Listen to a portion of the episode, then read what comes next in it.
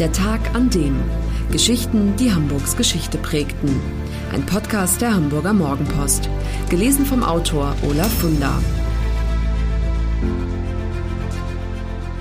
Der 22. Februar 1956. Der Tag, an dem Freddie Quinn sein Debüt gab.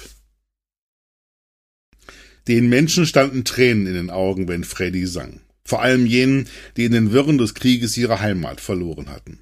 Mit Heimweh, seinem ersten Nummer 1 Hit, traf Freddie Quinn den Nerv der Zeit. Dort, wo die Blumen blühen, sang er, dort, wo die Täler grünen, dort war ich einmal zu Hause. Wo ich die Liebste fand, da liegt mein Heimatland, wie lang bin ich noch allein.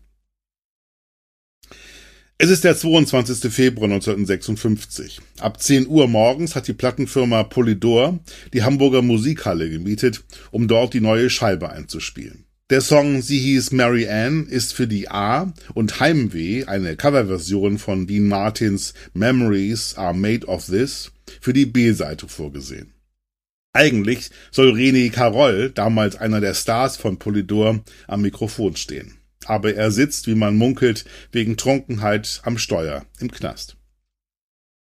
Und so muss eins der Nachwuchstalente ran, Freddy Quinn. Der ist noch in der Gesangsausbildung und bekommt zwar laut Vertrag nur 240 Mark pro Plattenseite, aber er gibt alles. Und löst einen Heimweh-Hype aus. Die Nachfrage ist so groß, dass das Presswerk in Hannover Sonderschichten fahren muss. Bis Jahresende werden eine Million Scheiben verkauft. Der Song ist monatelang auf Platz eins der Hitparade. Freddy ist nicht nur der erste Popstar der jungen Bundesrepublik, er ist auch der erste Star hierzulande, dem ein maßgeschneidertes, um nicht zu sagen erfundenes Image verpasst wird. Das Publikum soll glauben, dass Freddy nicht nur von Heimweh singt, sondern selbst ein einsamer Wolf ist.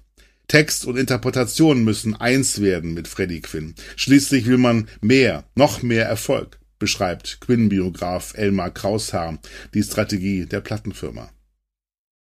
Nach dem Motto einmal Heimweh, immer Heimweh ist Freddy jetzt fürs Sehnsuchtsfach abonniert. Nicht zufällig heißen seine nächsten Lieder Heimatlos, der Legionär und Unter fremden Sternen.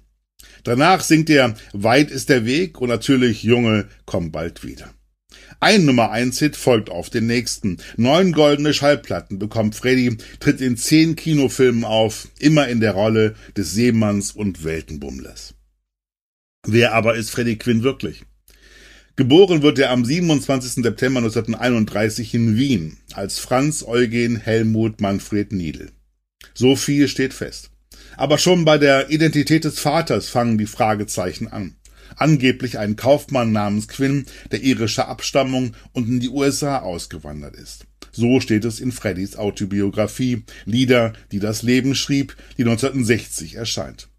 Doch nicht Quinn hat das Buch geschrieben, sondern Produzent Lothar Olias, und der wird später zugeben, dass er den Iren frei erfunden hat und wohl noch mehr. Die Geschichte, die die Autobiografie erzählt, ist die eines Jungen, der wegen des bösen Stiefvaters von zu Hause ausreist, eine Zeit lang beim Vater in den USA lebt, dann nach Österreich zurück muss, wieder ausreist, zum Zirkus geht, durch Europa trampt, bei der Fremdenlegion in Algerien landet, schließlich als Seemann um die ganze Welt fährt, bevor er mit seiner Gitarre in Hamburg an Land geht. Bezeichnenderweise hat Freddie Quinn selbst einmal gesagt, dass er erstaunt sei, was er alles erlebt habe. Dann bekomme ich Angst und es kommt mir so vor, als sei mein Leben eine Erfindung. Quinn ist nie zur See gefahren. Verbirgt ist, dass er gemeinsam mit seinem Freund Erhard Hassek 1951 von Wien nach Hamburg kommt. Die beiden treten als Freddy und Harry in der Washington Bar auf, wo am 11. Januar 1952 zufällig auch Jürgen Roland zu Gast ist, ein Regisseur und Fernsehmacher der ersten Stunde. Er engagiert das Duo für eine Sendung des NWDR und so werden schließlich auch die Talentsucher von Polydor auf Freddy Quinn aufmerksam. Eine Karriere beginnt, die 60 Jahre andauert. Dann, 2009, verschwindet Freddy über Nacht. Eine Zeit lang soll er in der Schweiz gelebt haben, nun wieder in Hamburg sein. Wie auch immer. Freddy gibt keine Interviews, tritt nicht mehr auf. Er ist also in dasselbe Nichts zurückgekehrt, aus dem er Anfang der 50er Jahre auftauchte. Seine Fans wünschen sich natürlich nicht sehnlicher als das. Junge, komm bald wieder.